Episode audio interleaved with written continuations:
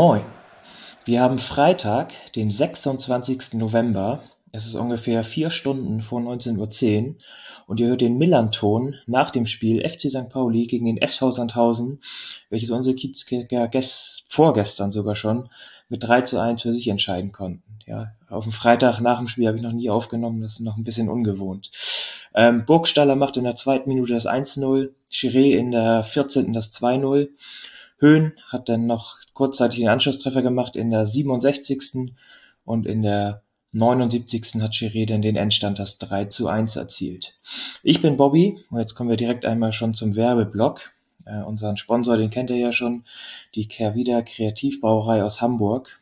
Und nachdem ich mir gestern in Leverkusen den Arsch abgefroren habe, freue ich mich jetzt, dass ich hier in meinem Warmzimmer am Schreibtisch sitzen kann, obwohl meine alte Gastherme mit Energieausweis D ist sehr weit von A entfernt. Ich glaube, ist auch nur bis A ausgezeichnet, weil die so alt ist. Aber es ist ein anderes Thema. Ich freue mich jetzt hier zu sitzen und mir das Samoa-Bier dabei ein bisschen einzuschenken. Das ist eine, als pure Erfrischung wird das betitelt. Das passt ganz gut, wenn man jetzt in seinem warmen Zimmer sitzt. Ähm, ihr könnt ja auch mal auf der Internetseite gucken, ob ihr vielleicht nicht für den Frühling, aber was für die Winterzeit findet, unter www.kehrwieder.bier, englische Schreibweise. Ähm, und wie immer Bier stets verantwortungsbewusst genießen. Das war's auch schon mit dem Werbeblock. Ähm, und wie er sicherlich erwartet hat, ist Stefan auch heute wieder dabei. Na? Hi Bobby, grüß dich. Ja, schön, dass du wieder hier bist. Ähm, vielleicht hast du ja einmal Lust, um ein bisschen reinzukommen, irgendwie ein bisschen deinen Tag zu beschreiben oder deine An- und Abreise. Das war jetzt schon in kürzester Zeit dein zweiter Ausflug nach Hamburg. Und auch ob du alle deine Termine geschafft hast. Du wolltest ja auch noch ein paar Leute treffen. Ja, ähm, richtig, war mein zweiter Ausflug innerhalb von kurzer Zeit ähm, nach Hamburg, nach St. Pauli. Äh, ja, irgendwie, äh, der erste war schöner, da war nämlich kein Spiel. Nein, aber ähm, hat eigentlich soweit alles geklappt. Ich habe auch ähm, einige Leute getroffen vorm Spiel, ähm, auch nach dem Spiel. Äh, wir waren meistens aber auch draußen gestanden, also auch was hatten da entsprechend Abstand gehalten, was jetzt die Corona-Geschichten angeht. Ich hatte mich mittags auch nochmal auf dem Spielbudenplatz an der Teststation testen lassen. Das war auch ähm, gut. Ja, es war auch kalt dann, muss ich schon sagen, ähm, weil du gestern von Leverkusen gesprochen hast. Auch ähm, ich fand es abends dann schon frisch und da hinten im Gästeblock bei uns, irgendwie vielleicht zieht es da auch ein bisschen mehr durch und wenn dann da nicht so viele Leute stehen, dann ist es auch nicht so warm außenrum. Also ja, ich war dann äh, auch froh, nach dem Spiel dann wieder weit nach, äh, wieder ins Viertel zu laufen und äh, ja, war dann wieder etwas angenehmer. Du meintest ja gerade schon, dass der Gästeblock nicht ganz so gut gefüllt war. Der war ja auch sehr klein gehalten, irgendwie nur ganz links auf der Nord, irgendwie ein Zehntel von der Tribüne oder so. Ähm, weißt du denn, wie viele Leute mit waren? Ich habe irgendwie nur gehört, dass auch ein Bus aus Sandhausen gekommen ist.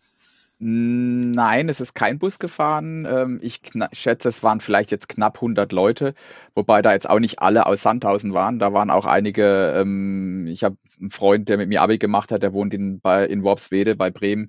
Äh, der ist mit seinen Kindern zum Beispiel rübergekommen. Äh, wir haben Leute, die in Hannover wohnen, die aus Sandhausen kommen, die dann darüber gefahren sind. Also so ein paar, ich sage jetzt mal auswärts äh, Sandhausen-Supporter. Das ist natürlich ein bisschen nicht vergleichbar mit St. Pauli, weil wir dann doch einige weniger haben. Ähm, aber von daher, es war sehr übersichtlich bei uns im Gästeblock und ähm, eigentlich, ich, ich glaube, das ist wahrscheinlich auch eine Besonderheit für den FC St. Pauli, weil durch das, das Dom war, äh, war ja der Nordeingang bei euch irgendwie gesperrt und ähm, ich hatte den Eindruck, die ganzen Nordfans, äh, Nordkurvensteher äh, oder Sitzer, die sind auch mit durch den Gästeblock reingegangen. Also da gab es null Fantrennung. Selbst bei uns unten im Gästeblock mit, ähm, ähm, mit sorry, selbst unten im Gästeblock mit war die Tür auf. Also wir hätten sogar rübergehen können zu den, zu, zum St. Pauli-Block oder die Leute sind rübergegangen. War ja aber auch gar kein Problem, war gar kein Stress und, und war alles gut. Das Einzige, da muss ich sagen, was blöd war, die Schlange vom Bierstand, die war Ewigkeiten lange und da hast du dann, also ich habe mich dann nicht angestellt, war ein Freund, hat sich doch hingestellt und was hat es dann 25 Minuten gedauert. Also lieber FC St. Pauli, das fand ich nicht so gut.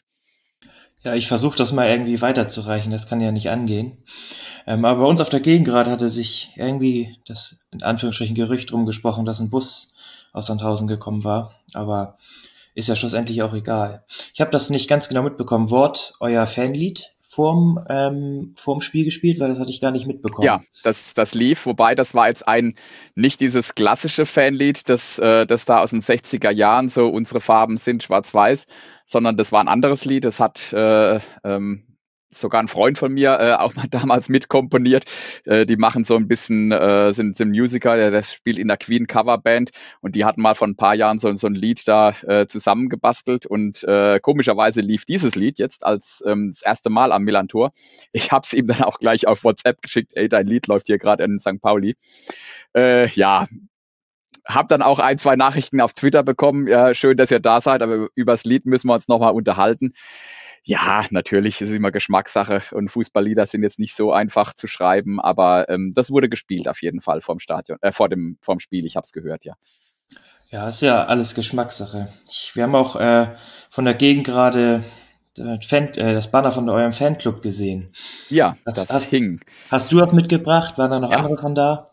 Nee, das habe ich mitgebracht. Das äh, Banner hatte ich äh, aufgehängt. Es waren dann noch zwei andere Banner, die waren nicht von mir. Die, das eine war, also die waren aber eher so, ähm, das eine war kein Fußball den Faschisten und noch ein anderes. Also fand ich ja schön. Also ich habe die das erste Mal da bei uns gesehen im, im Blog von den Leuten, aber ähm, war ja auch ein schönes Zeichen und passt natürlich auch äh, in St. Pauli entsprechend. Ich muss jetzt auch einmal schon mal einen Tick vorgreifen für was nach dem Spiel passiert ist, weil das war für mich das Highlight an dem Abend. Und zwar einer von euren mitgereisten Fans hatte auch ein selbstgeschriebenes kleines Plakat dabei. Da stand, standen zwei Worte, zwei Worte drauf und eine Zahl. Und zwar Trikot, Höhen und die Nummer 15. Und dann ist nach dem Spiel noch Emanuel Höhen hingekommen, hat ihm das Trikot in die Hand gegeben, ohne ein Wort zu sagen. Und beide waren glücklich. Das war für mich die Szene des Spieltags. Meines, äh, ich, ich habe den Jungen gesehen, der, ich glaube, der war gar nicht aus Sandhausen. Der hat, äh, der, ich meine, wenn, wenn ich es richtig gesehen habe, weil auf äh, Immanuel Höhn hat auf Instagram dann letzt äh, was gepostet. Äh, ich glaube, das war jemand aus Kiel, der aber trotzdem bei uns im Gästeblog dabei war, war, war ein junger Kerl. Gönne ich ihm, ist ja auch in Ordnung, wobei man natürlich sich über diese, diese T-Shirt oder Trikotschilder Ah, ist nicht unbedingt mein Ding, na gut. Aber äh, ja, nee, hat mich auch gefreut, aber ähm, um es vorwegzunehmen, mein Highlight war das nicht. Äh, äh, mein Highlight war auch nicht das Spiel, das sowieso nicht. Äh, ich fand es absolut überragend und das hatte ich auch, glaube ich, auf Twitter geteilt, ähm, als in der Halbzeitpause eure blinden Fußballer zur deutschen Meisterschaft äh, für, oder die Ehrung bekommen haben für die deutsche Meisterschaft und hatten dann ihre Stadionrunde.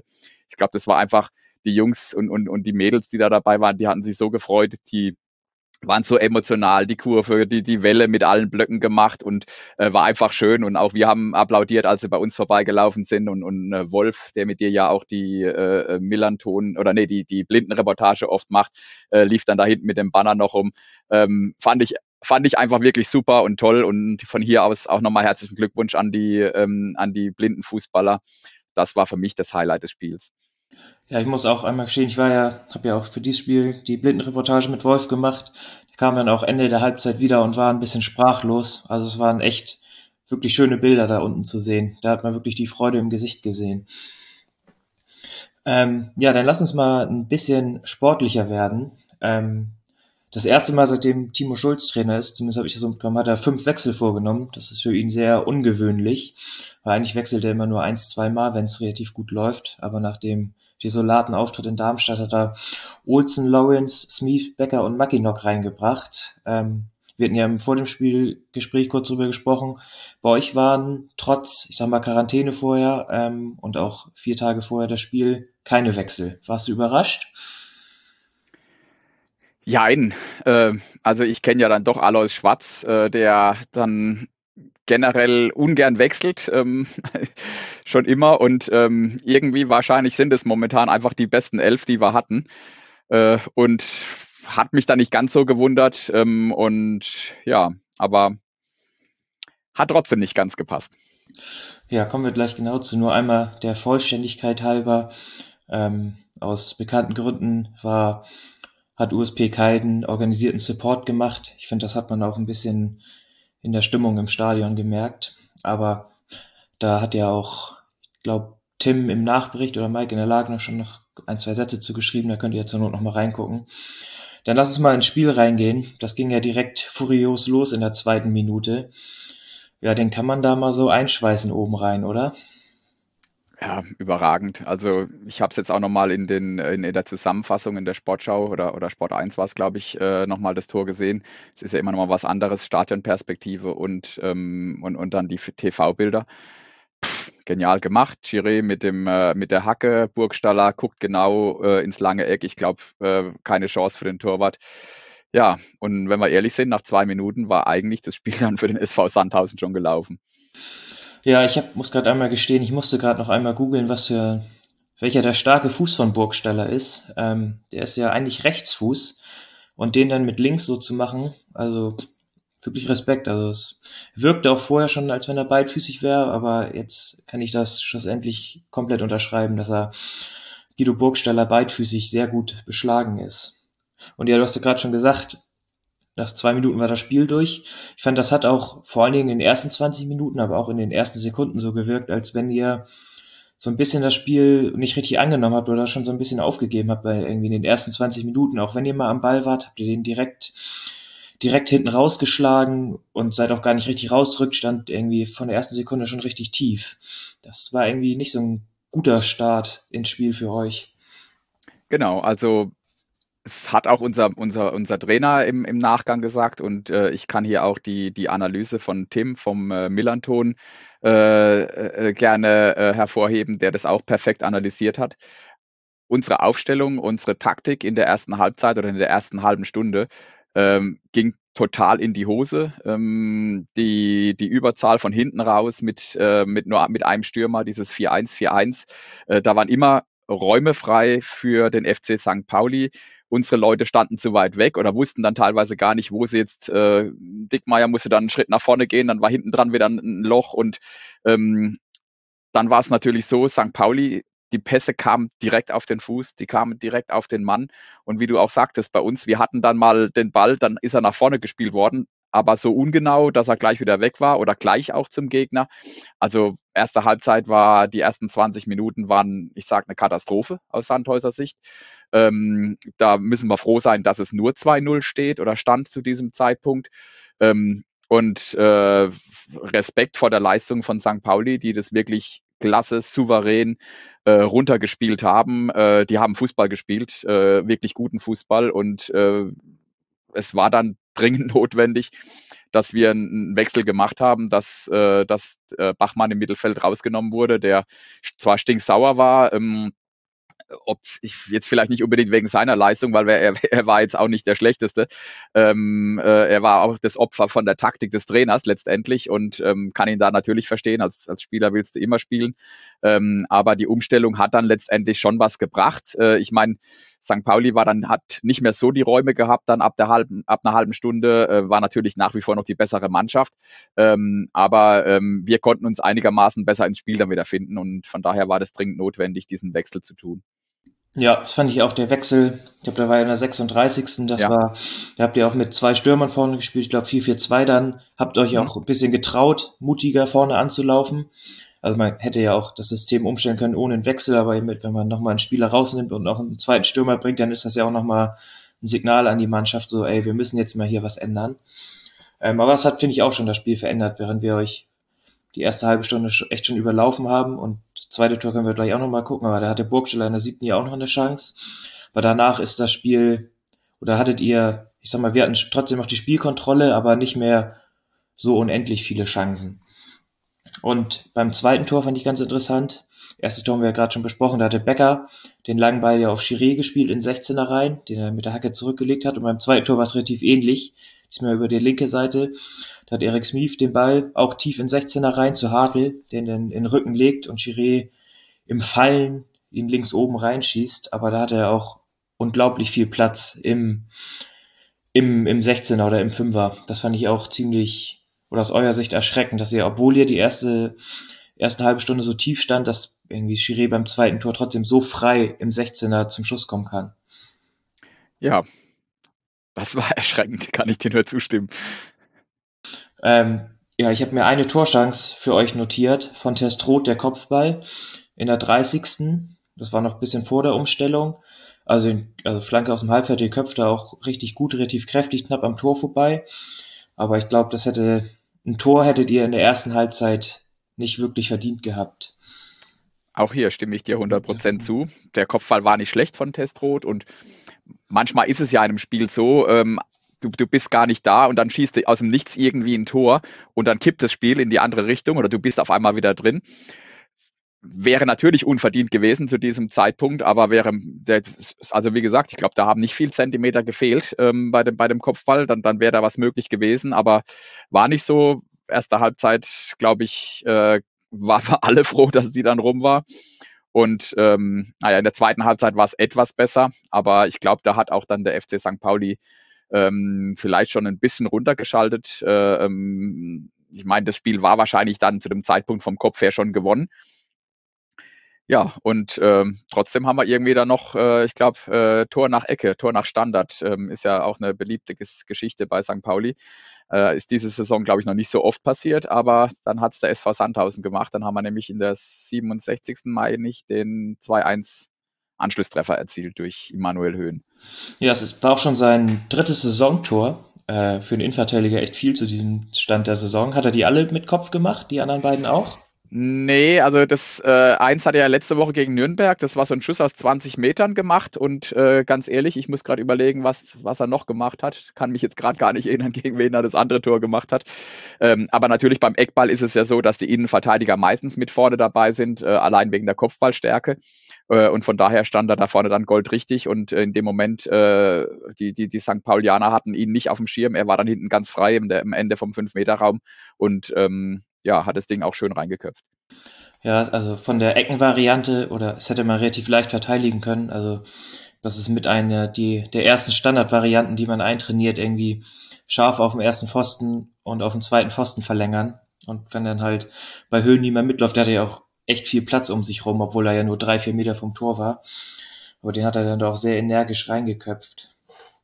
Ähm, ja, lass uns noch mal über die eine Szene sprechen, wo es noch, oder ihr hattet ja, wo da ihr das Tor gemacht habt, hattet ihr noch mal zwei Torchancen danach. Einmal der Schuss von Testrot und ich glaube, dann war es Conte, der den Ball im 16er sich ein bisschen zu weit, bisschen genau, zu weit ja, vorlegt. Ja.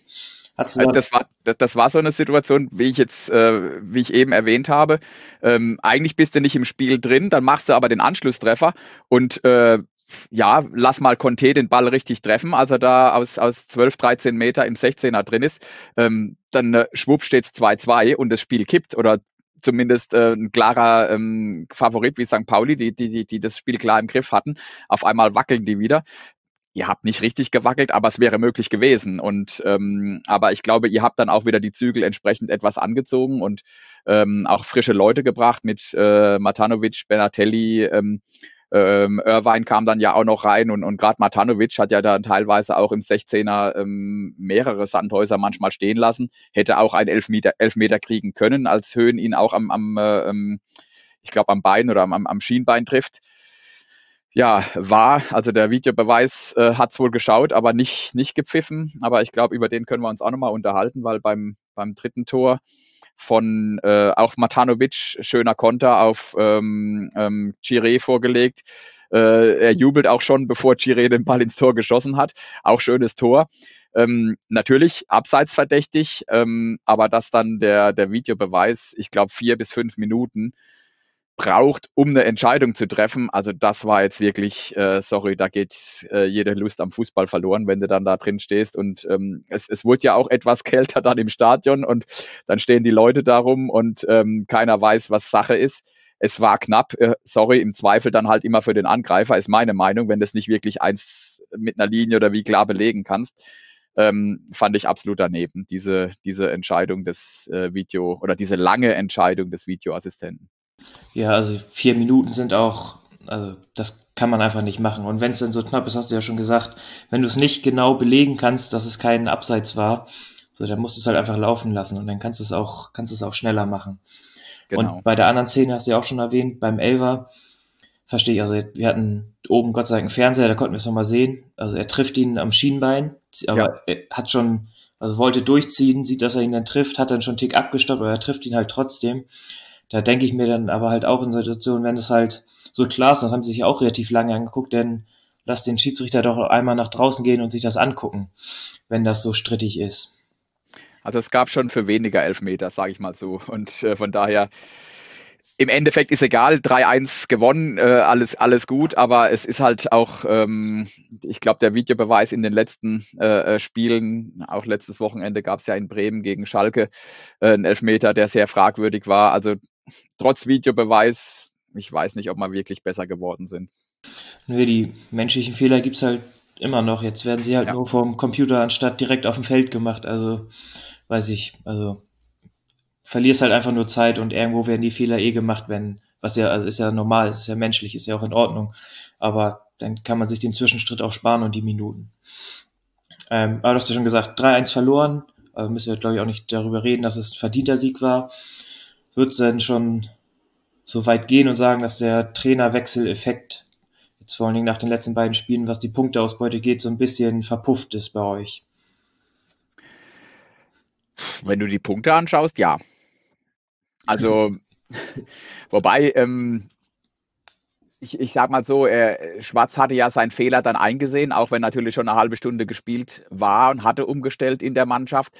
Danach lief es ja, ja besser und man muss ja auch sagen, also jetzt auch Gegner wie, wie letzten Freitag Nürnberg, ähm, St. Pauli oder jetzt auch am nächsten Samstag, wo wir in Schalke spielen, ähm, das ist momentan einfach eine andere Liga, in Anführungszeichen. Also die sind einfach momentan stärker, als wir das sind da müssen wir uns vielleicht auch nicht messen mit, mit diesen Teams, ähm, aber irgendwo musst du natürlich trotzdem punkten, weil ähm, ohne Punkte kommst du da unten auch nicht raus und es wird verdammt eng diese Saison auch wieder werden. Von daher, ja, mal schauen. Ja, du hast es gerade schon gesagt, sind natürlich mit Nürnberg jetzt auf St. Pauli sind natürlich schon schwere Gegner, aber eigentlich ist es so, wenn man unbedingt oder wenn man muss in der zweiten Liga kann man jeden schlagen. Das hat man schon so oft gesehen. Also eigentlich so nach Spielplan gucken ist auch nicht immer, kann man auch nicht alles mit begründen. Du hast jetzt ja gesagt, ihr spielt auf Schalke, was ab, am Samstag, was, was erwartest du denn da oder was erhoffst du denn da? Äh, ja, aktuell nicht so viel. Ja, das hört, sich, traurig. Also hört sich schon bescheiden an. Das hört sich schon bescheiden an. Äh, wir spielen jetzt Schalke, dann, dann kommt Paderborn. Ähm, eigentlich, wenn du jetzt mal die Tabelle anguckst, also St. Pauli erster, Nürnberg war, glaube ich, fünfter oder sechster. Schalke ist da irgendwo genau in, in der ähnlich wie Nürnberg. Äh, Paderborn, glaube ich, äh, zweiter oder dritter. Und dann kommen halt immer wieder so Spiele wie, wie jetzt die erste Halbzeit oder die erste halbe Stunde von uns ja, dann, also von ja. daher, die, die Hoffnung ist natürlich immer da und ähm, jetzt, jetzt hoffen wir halt auch wieder, Mensch, äh, jetzt wissen Sie ja auch in St. Pauli, das war nichts, die erste halbe Stunde, da muss jetzt in Schalke wieder anders auftreten. Schalke spielt auch ein bisschen anderes System ähm, wie, wie, wie der FC St. Pauli. Ja. Ja, ist, ist leider nicht alles nicht so rosig bei euch, weil Aue fängt jetzt auch noch an zu punkten. Genau, ja, ja. Ja, die Trainerkarte hat man schon gespielt, ist schwierig. Genau. schwierig. Genau. Du sagst es. Ja, wir haben unser Programm sind ja noch vier Spiele bis zum, na nicht bis zur Winterpause, aber bis zur, ah nee doch, Herbstmeisterschaft zwischen Ausspiel, aber dann ist Winterpause, haben wir auch noch ordentliche Brocken vor der Brust. Wir spielen jetzt am Sonntag in Nürnberg. Da ist das vor dem Spiel auch schon von Kasche Online, da könnt ihr auch gerne reingucken. Aber es wird für uns auch schwer jetzt haben wir das Glück, dass wir schon drei Punkte Vorsprung haben als Erster. Aber in Nürnberg, dann kommt Schalke und in Düsseldorf spielen wir danach, weil auswärts haben wir ja auch noch nicht so viele Punkte geholt. Das wird auch schwierig. Ah, das ist mir im, vor dem Spiel oder in der Vorbereitung für das AFM-Rad ist mir aufgefallen. Ihr habt ja schon, hat mir auch kurz angesprochen, schon zehn Punkte auswärts geholt. Das ist ja eigentlich, kann man ja fast schon sagen, dass die Auswärtsspiele für euch richtig wichtig sind. Ich, äh, ja, im Prinzip schon. Äh, letztes Jahr war es gerade umgekehrt. Da haben wir von 34 Punkten 31 Punkte zu Hause geholt. Wir haben noch keinen Heimsieg dieses Jahr. Und das ist natürlich ähm, zu ja, wenig. Ja, normal sagt man ja auch immer, dass man, dass man zu Hause den Klassenerhalt schafft, so wie ihr letztes Jahr. Genau. Und auswärts ist es halt dann nochmal eine, ja, noch, äh, noch, noch mal einen Tick schwieriger und ähm, von daher, ja, Mal schauen. Du hörst, ich bin ja. ein bisschen äh, frustriert oder, oder ja, auch enttäuscht natürlich. Und ähm, jetzt muss die Mannschaft mir ein Zeichen geben, dass meine Hoffnung auch wieder zurückkommt. Kommen denn, wir können ja mal nach, nach ein bisschen Hoffnung suchen, kommen denn noch zeitnah ein, zwei von euren verletzten Spielern zurück? Das ist auch schwierig. Also einer, der, der, der uns vielleicht fehlt, ist Julius Biada, der im offensiven Mittelfeld äh, im letzten Jahr eigentlich ähm, eine, eine, gute Rolle gespielt hat, der dann aber auch schon teilweise äh, diese Runde noch gar nicht gespielt hat. Ähm, also das ist so ein bisschen die Hoffnung, den, den könnten wir gebrauchen. Äh, wir haben dann ähm, Gaudino, Gianluca Gaudino, der jetzt auch mit Corona ausgefallen ist und, und, und, immer noch nicht ganz im Mannschaftstraining oder noch nicht voll dabei ist, auch im Kader jetzt am Samstag, am Mittwoch nicht dabei war. Das ist aber auch so eine Wundertüte, den kann ich noch gar nicht so richtig einschätzen, weil er halt kaum gespielt hat. Ja, und vorne drin Keita Ruel ist auch noch verletzt. Ähm, aber ich glaube, da sind wir mit Testrot eigentlich ganz gut bestückt. Ja, ich vermute, wir werden in der Winterpause auch nochmal ein, zwei, drei äh, Verpflichtungen tätigen, um in der Rückrunde dann das irgendwie noch zu retten. Habt ihr denn, seid ihr finanziell so aufgestellt, dass ihr vielleicht ein, zwei Spieler ausleihen oder noch holen könnt? Ist das möglich in eurem Budget? Also ich denke, es wird, äh, es wird möglich sein müssen, wenn, wenn wir nicht weiter vorankommen, dass du dir da noch vielleicht frische, frische Luft noch mit in die Mannschaft holst. Ähm, es ist wie immer, natürlich ist es dann irgendwo eine Investition, die vielleicht auch irgendwo mal wehtut. Äh, wenn du absteigst, tut es halt noch viel mehr weh, auch auf der finanziellen Seite. Und ähm, wahrscheinlich deswegen vermute ich, ähm, dass da definitiv Budget freigeschaufelt wird, um den einen oder anderen Spieler im Winter zu verpflichten. Das haben wir ja letztes Jahr im Winter haben wir ja auch ordentlich Spieler noch verpflichtet und auch Spieler, die auch wahrscheinlich ein sehr gutes Gehalt bekommen haben. Deswegen, Aber sie haben die Kurve gebracht und, und äh, ja. Mamouche und Kollegen, das waren ja schon wirklich äh, richtige Glücksgriffe und ja, das klappt nicht immer.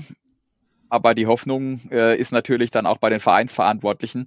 Das ist so irgendwie eine der letzten Chancen, bevor du wieder einen Trainer wechselst, äh, nochmal hier irgendwie frisches Blut reinzuholen und die Mannschaft dann vielleicht wieder auf die positive, äh, äh mal mit einer positiven Serie in die Rückrunde starten lassen. Aber ja. Ja, irgendwas, irgendwas muss man ja versuchen.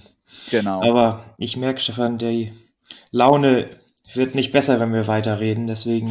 Das ist richtig, ja will ich dich, glaube ich, mal erlösen. Äh, das wir, ist lieb. Wir werden dich ja sehr wahrscheinlich mindestens noch einmal in der Rückrunde hören, je nachdem, wie unsere oder eure Saison weiter verläuft. Willst du denn noch irgendwas loswerden jetzt zum Ende oder ist die Stimmung so schlecht, dass wir einfach, einfach so beenden wollen? Äh, ja, also meine Stimmung, ähm, ich, wie gesagt, wenn ich, wenn ich verliere irgendwo in der zweiten Liga, dann natürlich am liebsten gegen den FC St. Pauli. Von daher, das, äh, und, und wie gesagt, ihr habt ja wirklich gerade in der ersten halben Stunde ein überragendes Spiel gemacht. Das hat wirklich auch Spaß gemacht, dazu zu schauen.